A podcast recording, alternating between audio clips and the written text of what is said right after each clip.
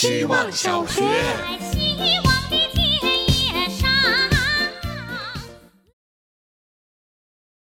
我不是一个欢迎夏天的人，以前对夏天的期待很单纯，可能是从用来分享的旺旺碎冰冰开始。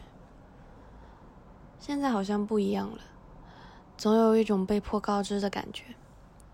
从上火的痘痘是否开始又红又肿，到蝉有没有开始练合唱，到便利店新款咖啡不再有热饮款，到看到玻璃前的热浪，到。好热，变成人人的口头禅。到冷房的温度与室外温度逐渐拉开数值。到第一只蚊子吸走线彩的血液。到饥饿来的比味觉先。到需要用创可贴贴住昨天剃毛刀造成的伤口。到垃圾站存在感那么强烈。到还有好多好多。他根本就是一个强势的存在。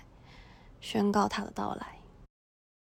希望小学，大家好，这是小 A。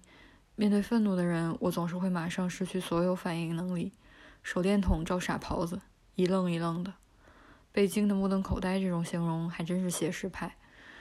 同样是写实派的词，还有怒发冲冠。这是初中班主任偶然在某节晚自习课演示给我们看的。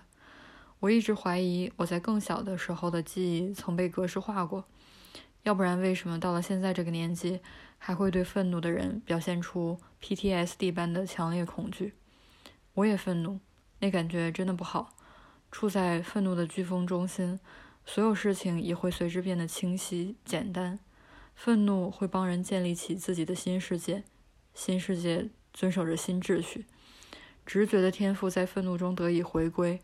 于是，冲动就是新的秩序，攻击、毁灭、征服。但一旦平静下来，回望刚刚愤怒的自己，就像刚吃完苹果的亚当，望着赤裸的自己，羞愧不已。希望小学，大家好，我是小包包。之前在微博上看到一个观点，大抵讲对于作者来说，表达单位很重要，以词语为单位，以句子为单位。以段落为单位，以章节为单位，还是以一本书为单位？单位的选择可以用来衡量一个写作者忍耐寂寞的能力。也许不是每个人都能够以作者来要求自己，但这种单位衡量适用于很多事物，比如在亲密关系里的安全感受。在电影和电视剧里，亲密关系常常被塑造的支离破碎。半个小时没回复消息，一天没见面，生日没送礼物，情人节没有花，吵架时针锋相对。没有主动承担家务，安全感就这么溜走了。但安全感也有衡量的单位，我们选择用什么样的尺子来看待一段关系很重要。古人一封家书传千里来说想念，宇宙用几亿年来呈现爆炸。当代人的安全感在用什么衡量单位呢？希望小学，大家好，我是小花朵。上午十点半，我就开始抽空写今天作业的文字稿了。大概是迫不及待有想要分享的话题。早上上班的路上刷微博，看到说有位伦敦大学设计学教授痴迷兽尾，自己还建立了家公司，专门制作各种能活动的尾巴。他希望有一天人们可以带着尾巴出门逛街、约会。然后看到小觉在毕业班群里说惊现大家拍一拍的尾缀。原来我们在微信群里都是有尾巴的，有的人长，有的人短，有的人藏起来了。有的尾巴绑气球，有的尾巴写愿望，有的尾巴想要两百块。拍一拍其实还挺拟动物的，在群里被拍一拍，你就会抖两下，就像把尾尾巴抖开来。所以那位伦敦的教授，中国的微信可能先你一步做出了虚拟尾巴的普及。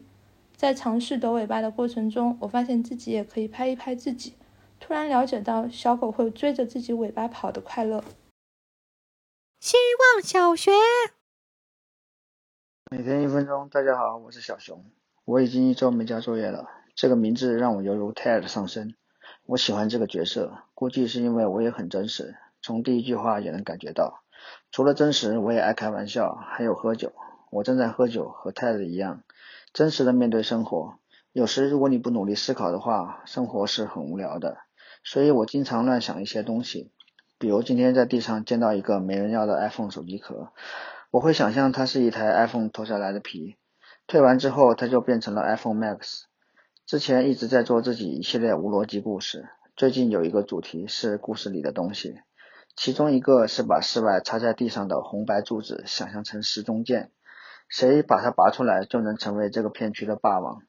那天大半夜睡不着，忽然想养一只睡虫，但是这个物种在脑子里和百度里是找不到的，于是就试着在我脑子里建立这个物种。首先它是虫，然后能达到睡眠的作用，那一连串连在一起的绵羊就是它了。我的计划就是以高价卖给我一个朋友的牌子，叫 When Sleep，等他有钱吧。